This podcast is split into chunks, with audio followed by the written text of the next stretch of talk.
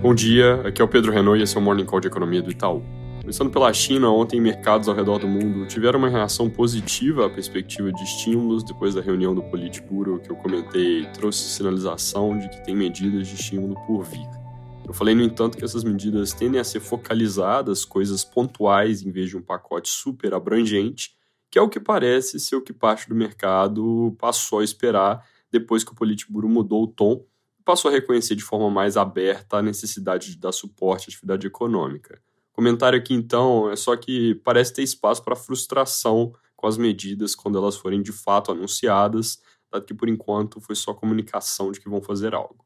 Nos Estados Unidos, os PMIs vieram ontem com surpresa para cima na indústria e para baixo em serviços, indústria subindo de 46,3 para 49 pontos, enquanto serviços recuou de 54,4 para 52 pontos e meio. Em termos líquidos, números fortes, dado que a indústria voltou para perto do ponto neutro de 50, enquanto serviços seguem acima. Hoje tem várias divulgações de dados ao longo do dia, nenhum dos super importantes, mas mesmo assim vale acompanhar preços de imóveis, sondagens regionais e de confiança. Na Europa, reforçando o quadro negativo pintado pelos PMIs de ontem, hoje saiu o índice IFO de confiança das empresas na Alemanha, com terceira queda seguida em julho, indo de 88,6 para 87,3 pontos, queda puxada particularmente pela piora da avaliação sobre a situação atual, mas também com deterioração das expectativas. No IFO, a nível médio é 100 pontos.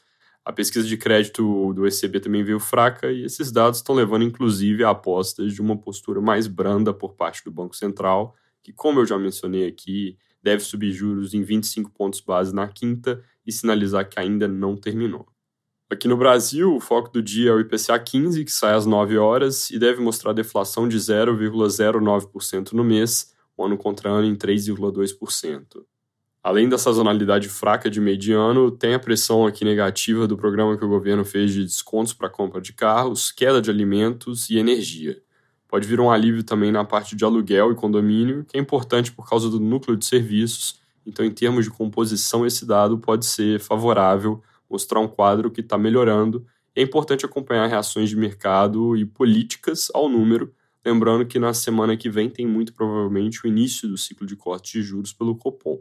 O mercado tem aumentado apostas em um corte inicial de 50 pontos base e o IPCA fraco pode impulsionar isso, mas a nossa leitura é que faz sentido que eles comecem com parcimônia, como tem sinalizado, e aí façam 25 pontos base de corte nessa reunião, até porque esse vai ser o ciclo de queda de juros que começa com a menor taxa de desemprego, tirando o de 2011, que não deu certo.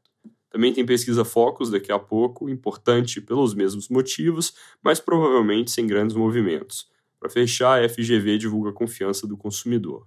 Fora a agenda de dados, noticiário hoje bem aguado, só destacaria que o governo finalmente publicou um MP colocando a prometida tributação sobre apostas esportivas, com expectativa de arrecadar 6 a 12 bilhões por ano, mas que são números que o setor tem alguma contestação a respeito. Como todo MP, precisa ser aprovado em 120 dias, se não perde validade, como várias perderam na primeira metade do ano. É isso por hoje, bom dia.